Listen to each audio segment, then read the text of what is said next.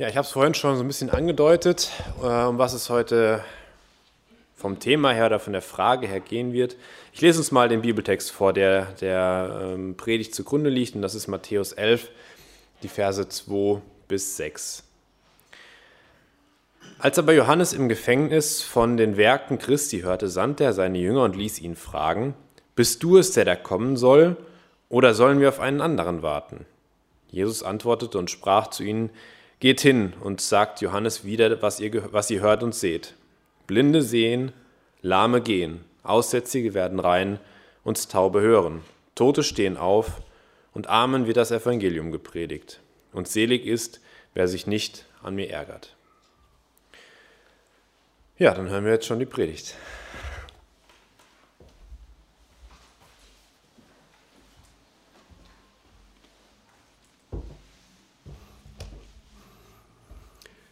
Ja, ich grüße euch auch alle ganz herzlich. Heute hier am ersten Advent. Ja, so schnell ganz gehen, schon ist wieder Adventszeit. Ja, ja, die ruhige und besinnliche Adventszeit. Schön, wenn wir sie haben und wenn wir das so auch äh, erleben können. Interessant ist aber, dass die meisten Menschen, leider oft auch ich, sich eher darüber beklagen, dass der Advent gerade das nicht ist, besinnliche und ruhige Zeit.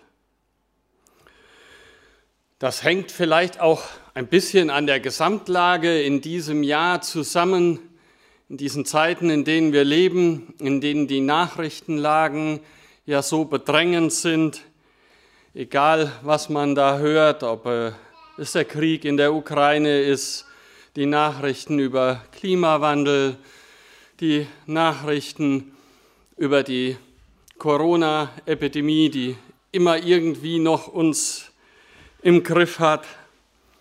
Ja, und dann kommt das ganz Normale, was jedes Jahr ist, auch immer noch dazu. Ruhige und besinnliche Zeit. Ich denke dann manchmal gerade so ein bisschen, als wollte ich mich selber auch damit beruhigen, okay, Advent, damals zur biblischen Zeit, das, was wir in den Evangelien lesen können, das war auch nicht so besonders besinnlich. Das, was uns die Bibel erzählt von den Geschehnissen, bevor Jesus dann endlich in der Krippe liegend von den Engeln besungen werden konnte, war im Grunde genommen doch auch nichts anderes als purer Stress. Reise nach Bethlehem unter schwierigsten Umständen, aussichtslose Unterkunftssuche, Einzug und Geburt in einem Stall und so weiter und so fort.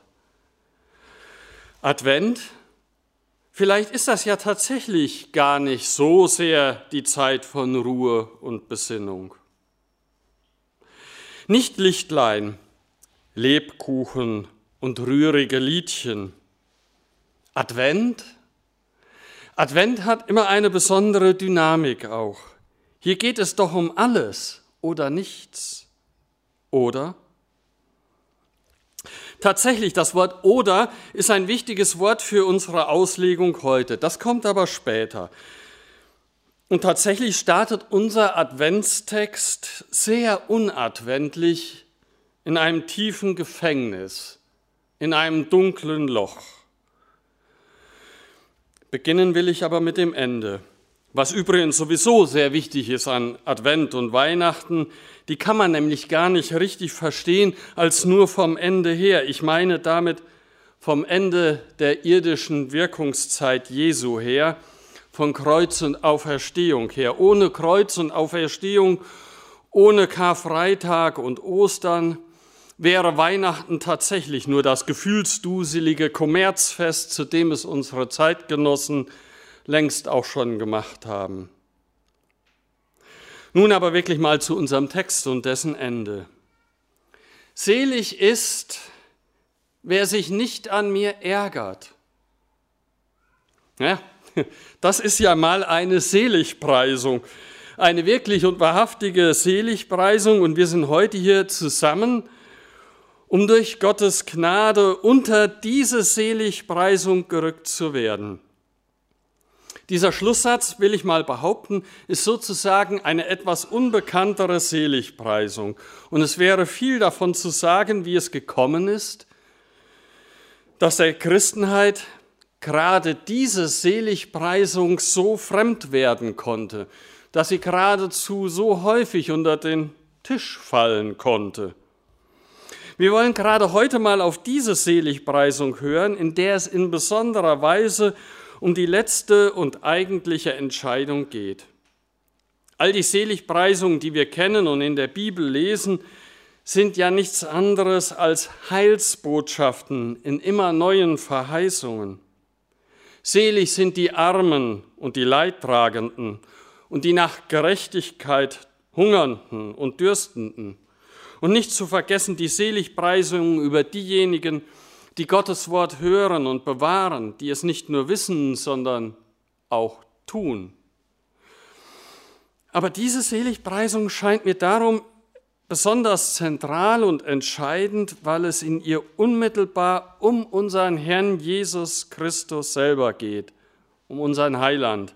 Darum, ob wir uns an ihm ärgern oder an ihn glauben. An Christus entscheidet sich einfach alles. Gerade in der Adventszeit, gerade in der Weihnachtszeit, gerade am Weihnachtsfest.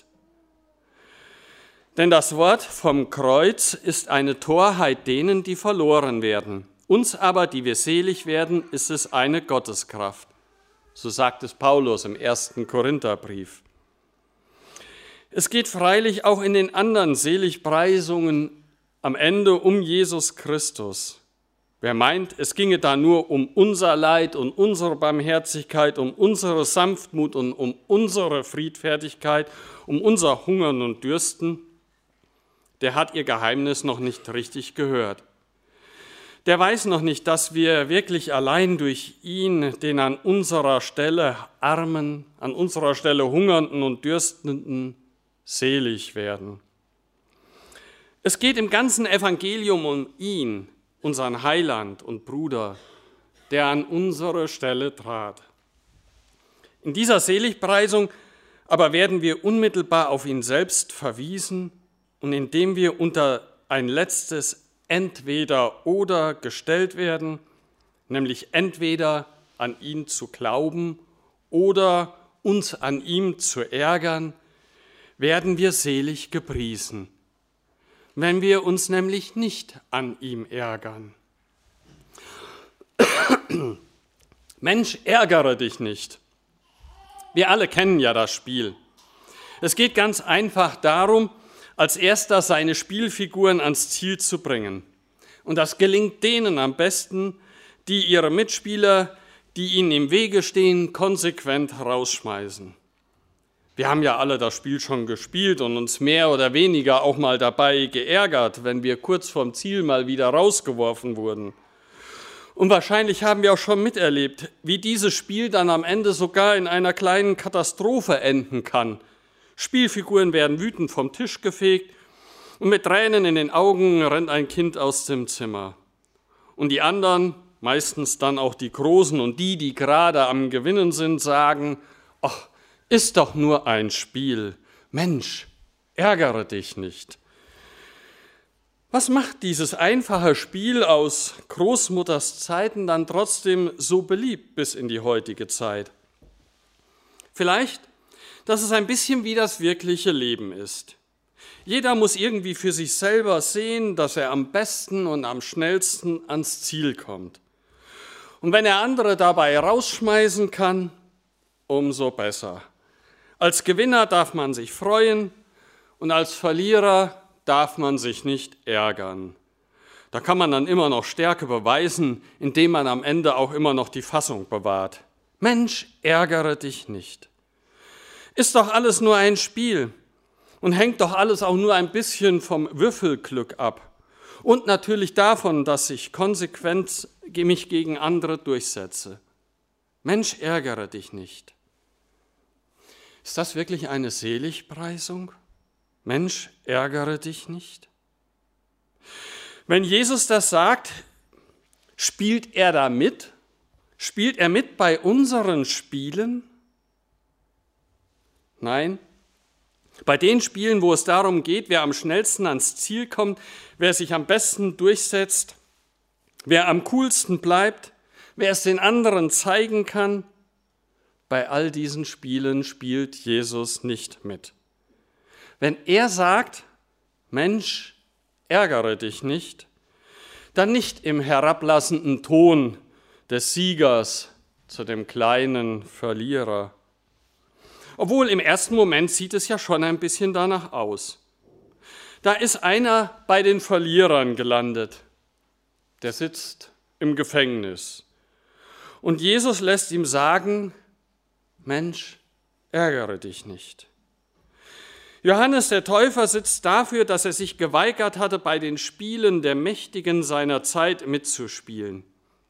Er war sogar als Spielverderber aufgetreten, als er es gewagt hatte, dem König Herodes öffentlich vorzuhalten, dass der offen im Ehebruch lebte und das auch noch mit der eigenen Schwägerin.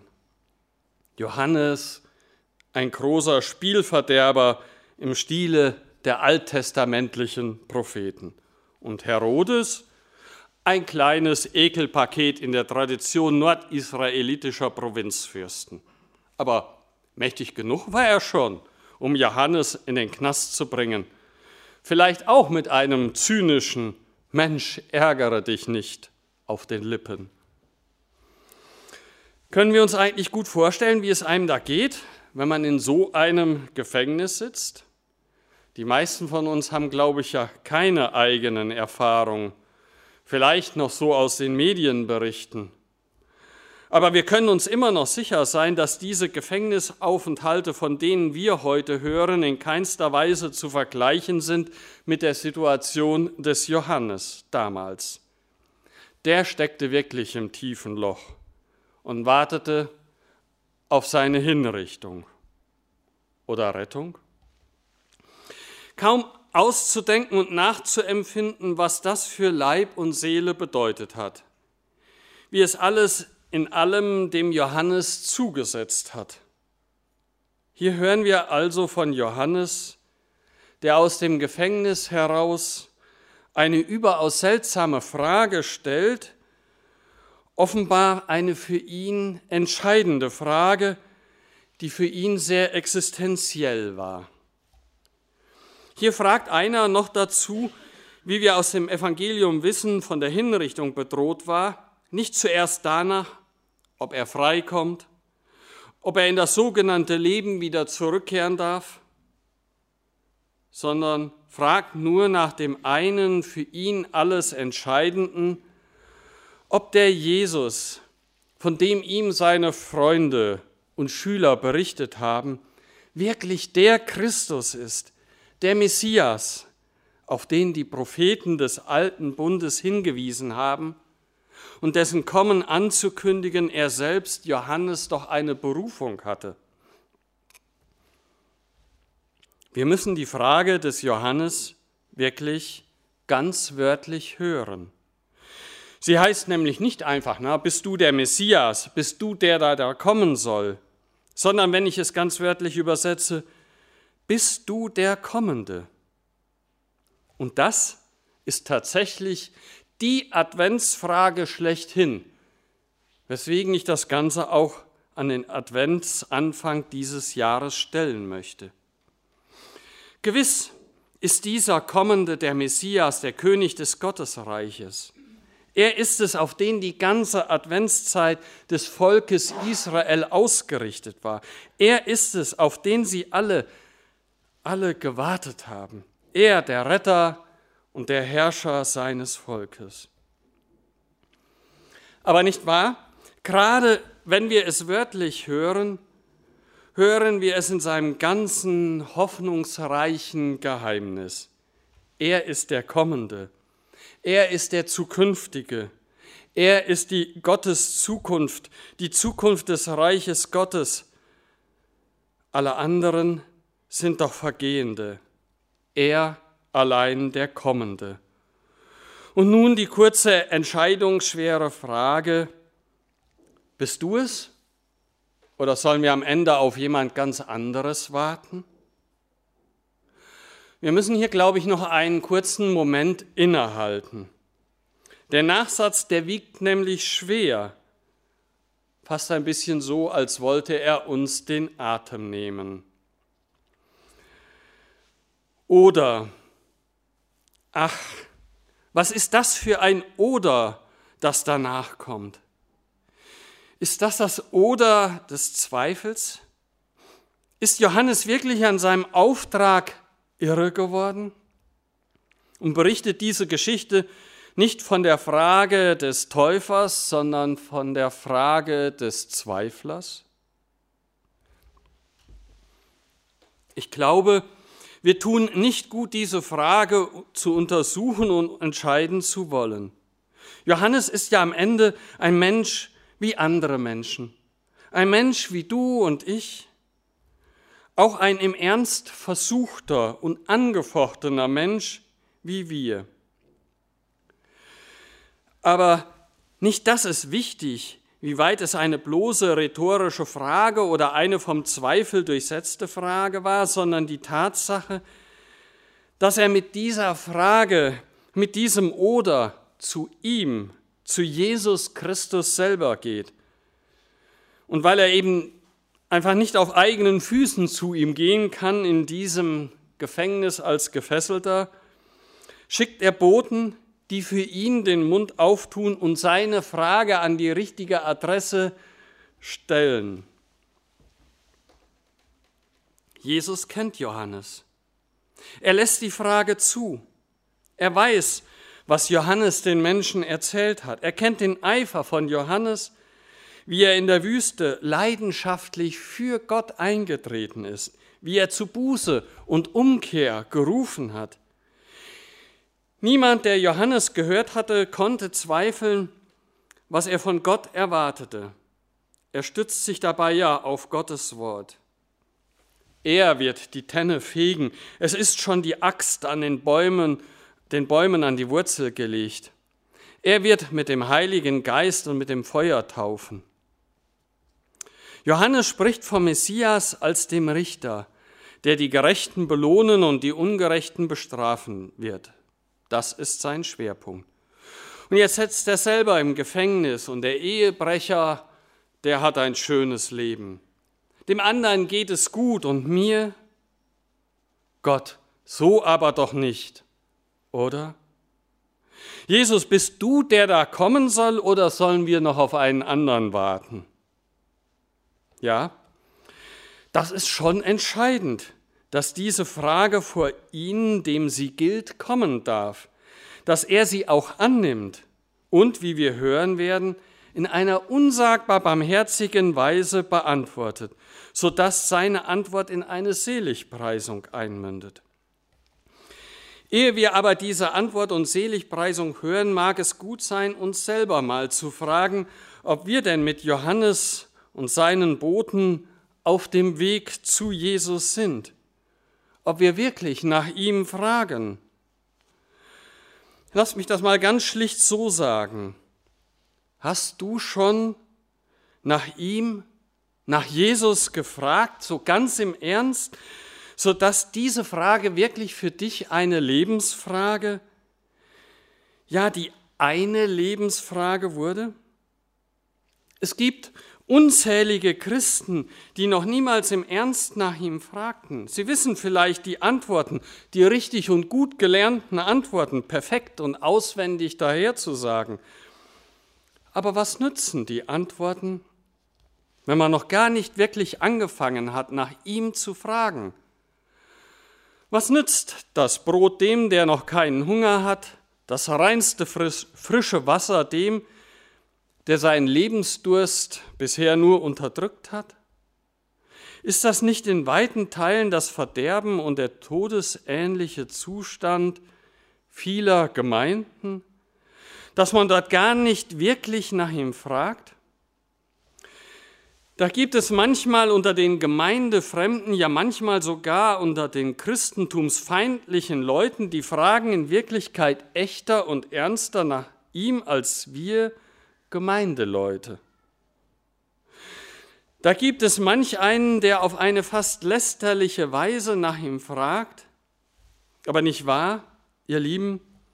Vielleicht hört der Herr Jesus Christus durch das Lästerliche hindurch und hört den im Kern vorhandenen Sehnsuchtsschrei der Frage, die ihn meint. Haben wir schon wirklich nach ihm gefragt oder ist es mit unserem Glauben, den wir übernommen und gelernt haben, so gestellt, dass es zum wirklichen Fragen und dann auch zum wirklichen Hören bei uns noch gar nicht gekommen ist? Seht, dass man wirklich nach ihm fragt, dazu kann einem die Zelle helfen. Ich meine jetzt nicht unbedingt die Gefängniszelle, sondern jede Zelle, Zellen, die wir vielleicht alle schon erlebt haben, Zellen von Not und Angst, von Anfechtung, von Zweifel, von Schuld, all das, was wir Menschen immer wieder auch erleben und erleben müssen.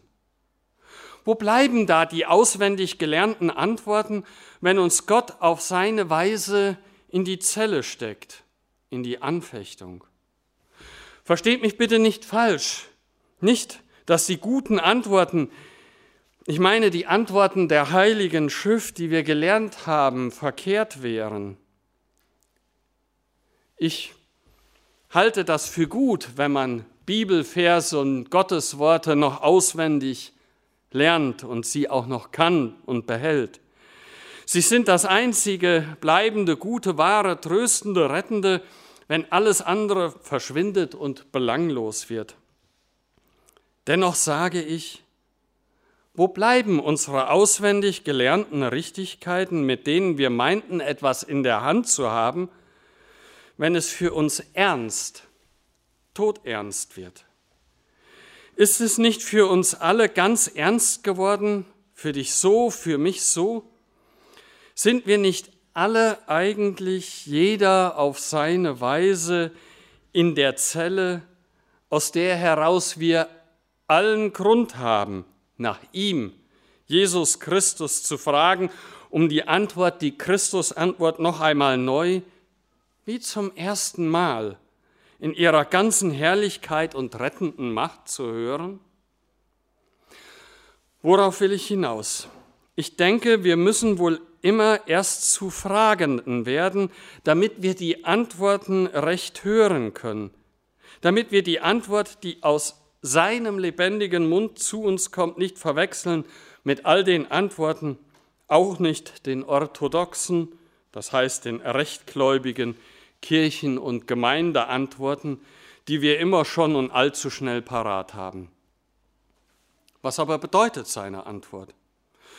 Hören wir sie zunächst noch einmal. Jesus antwortete und sprach zu ihnen, geht hin und sagt dem Johannes wieder, was ihr hört und was ihr seht.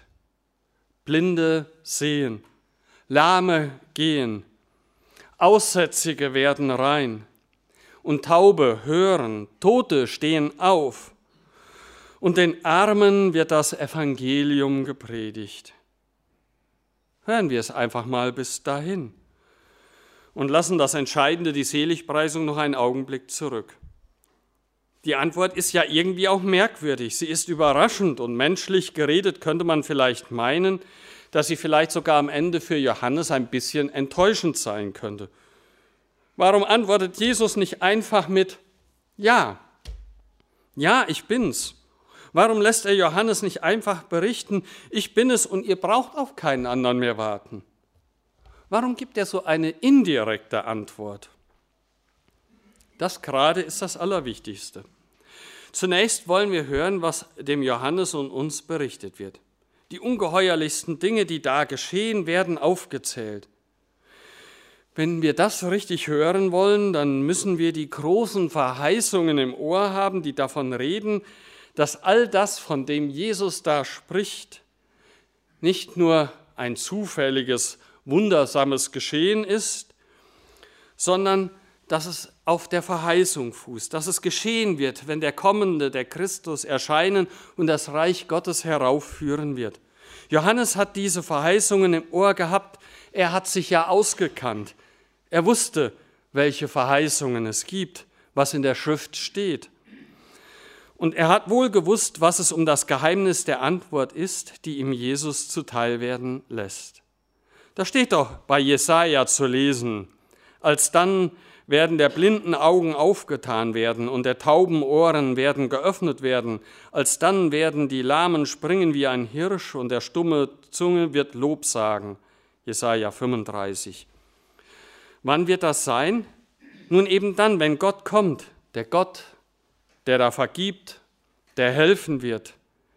Dann werden die Erlösten des Herrn wiederkommen und gen Zion kommen mit Jauchzen, ewige Freude wird über ihrem Haupt sein Freude und Wonne werden sie ergreifen und Schmerz und Seufzen wird entfliehen. Auch in Jesaja 35. Oder jede Verheißung von dem Boten, der dem Geist, der über dem der Geist Gottes ist und der gesandt ist, den Elenden zu predigen, die zerbrochenen Herzen zu verbinden, zu verkündigen den Gefangenen die Freiheit, den Gebundenen, dass ihnen geöffnet werde, zu verkündigen ein gnädiges Ja des Herrn. Jesaja 61. Der mittlerweile ja verstorbene Satiriker und Literat Robert Gernhardt hat mit beißender Ironie den Predigtext für den heutigen Adventssonntag umgedichtet. Ich lese uns einfach mal sein Gedicht. Es spricht, glaube ich, sehr für sich. Ich sprach nachts, es werde Licht, aber heller wurde es nicht. Ich sprach, Wasser werde Wein, doch das Wasser ließ es sein. Ich sprach, Lama, du kannst gehen, doch er blieb auf Krücken stehen. Da ward auch dem Dümmsten klar, dass ich nicht der Heiland war. In dieser umgekehrten Sichtweise des Spötters lässt sich gut ablesen, was die Antwort Jesu doch eigentlich bedeutet. Was lässt Jesus also dem Johannes sagen, eben dies? Die Zeit ist da, jene großen Dinge, die damals verheißen worden sind, bei Jesaja, Jeremia, sie sind geschehen. Blinde sehen, Lahme gehen, Aussätzige werden rein, Taube hören, Tote stehen auf, und dieses Allergrößte steht nicht ungefähr als das Letzte. Denn den Armen, Geschundenen, Unterdrückten, Erniedrigten, Beleidigten, ihnen wird das Evangelium, die Freudenbotschaft verkündigt. Du fragst, ob der König da ist? Die Antwort lautet, die königlichen Handlungen des Herrschers, die Taten, die nur er vollbringen kann, sie sind geschehen. Oder, wenn ich es in einem Gleichnis sage, da fragt einer, ob der Sommer nahe ist, einer, der im dunklen Verlies sitzt und nicht weiß, wie weit die Zeit vorgerückt ist. Nun jedenfalls, das Gras grünt, die Knospen springen auf, mitten in der Wüste blühen Blumen. Die Zeichen des Frühlings sind da. Wie sollte er nicht selber da sein? Aber lassen wir das Gleichnis beiseite und hören wir von dem Geheimnis des Reiches Gottes selbst. Es sind wirklich die Zeichen dafür da, dass das Reich Gottes im Anbruch ist.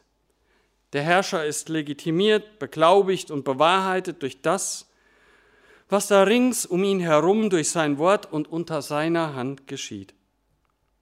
Wie sollte es möglich sein, diese Zeichen zu übersehen, ihrem Fingerzeig nicht zu folgen? Wie sollte es möglich sein, zu verkennen, dass Gott selber am Werk ist, dass Gott selbst ist, der Allmächtige, da auf den Plan getreten ist. Wie kann man da noch zweifeln? Und nicht wahr, wir beginnen so langsam zu verstehen, warum die Antwort keine direkte und unmittelbare Antwort sein kann und warum der Herrscher Glauben fordern muss. Es ist nicht nur, dass es des Königs sozusagen unwürdig wäre, sich selbst und seinen Untertanen beweisen zu wollen. Es ist nicht nur so, dass es wieder seine Majestät wäre, sich ihnen mit solchen Beweisen gleichsam aufzunötigen, sondern es ist das Geheimnis der Barmherzigkeit dieses Königs, das Geheimnis seiner tiefen Brüderlichkeit und Verhüllung, mit der er denen begegnet, die er retten will. Wohl ist er der König der Könige und wohl handelt er mit göttlicher Vollmacht, wenn er Sünden vergibt und Tote auferweckt.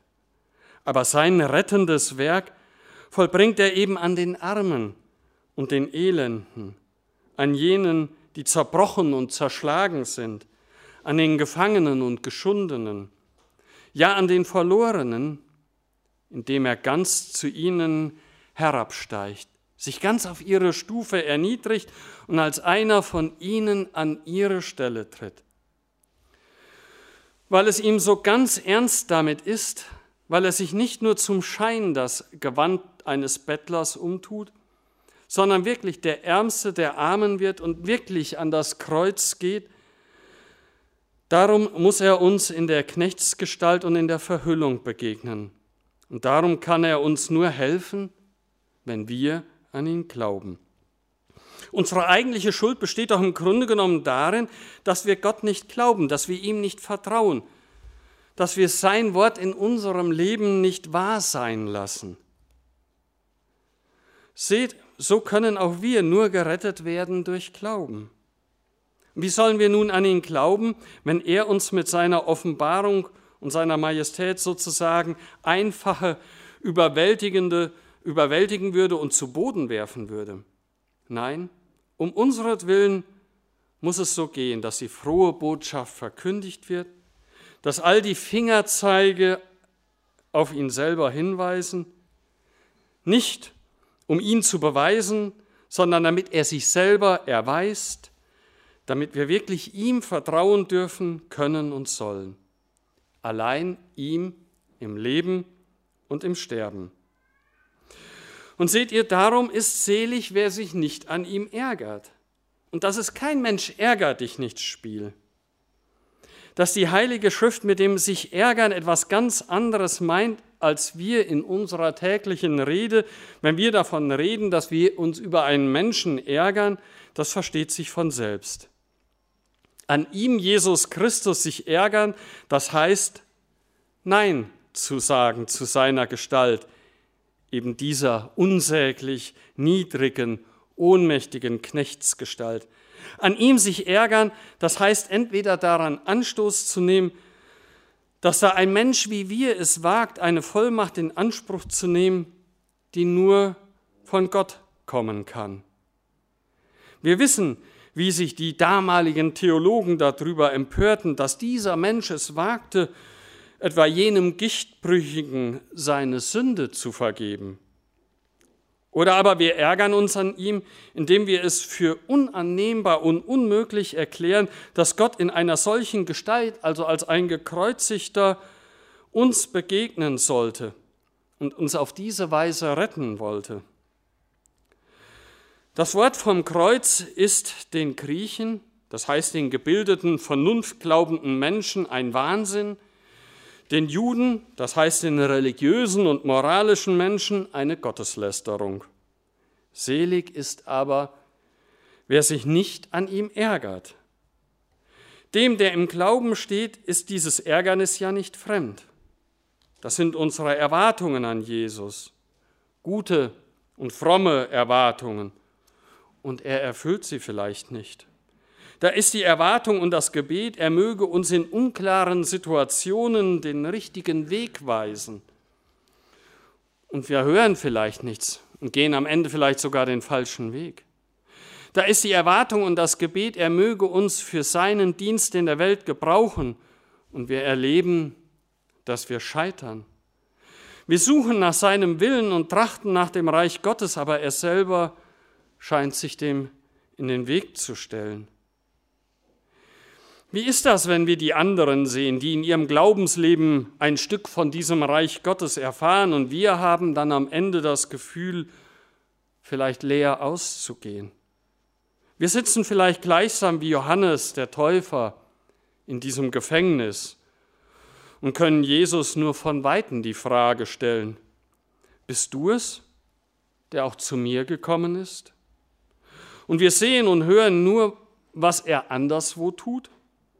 Mensch, ärgere dich nicht. Oder auch weniger salopp gesagt, selig ist, wer sich nicht an mir ärgert. Das kann ein Satz sein, der den Ärger in uns noch potenziert. Selig sind, und das sagt der Herr zu Thomas dem Zweifler, die nicht sehen und doch glauben. Seht ihr? Nicht, dass wir zweifelnde und fragende Menschen sind, ist etwa unser Unheil. Nicht als die Fragenden sind wir vom Reich Gottes ausgeschlossen, sondern vielmehr als die, die nicht fragen, die meinen, die Antwort sozusagen schon in der Tasche zu haben. Im Advent zu stehen, das heißt in Wirklichkeit zu einem fragenden Menschen zu werden. Nicht, dass wir alles vergessen sollen, was wir von der Antwort gehört haben. Wir dürfen und sollen es nur noch einmal ganz neu hören. Und das geschieht, wenn wir ganz von neuem anfangen zu fragen und mit unserer Frage uns nicht selber quälen, sondern zu ihm gehen, zu ihm, der allein die Antwort hat, der selber die Antwort ist. Selig ist, wer diese Antwort hört. Amen. Ich möchte noch mit uns beten.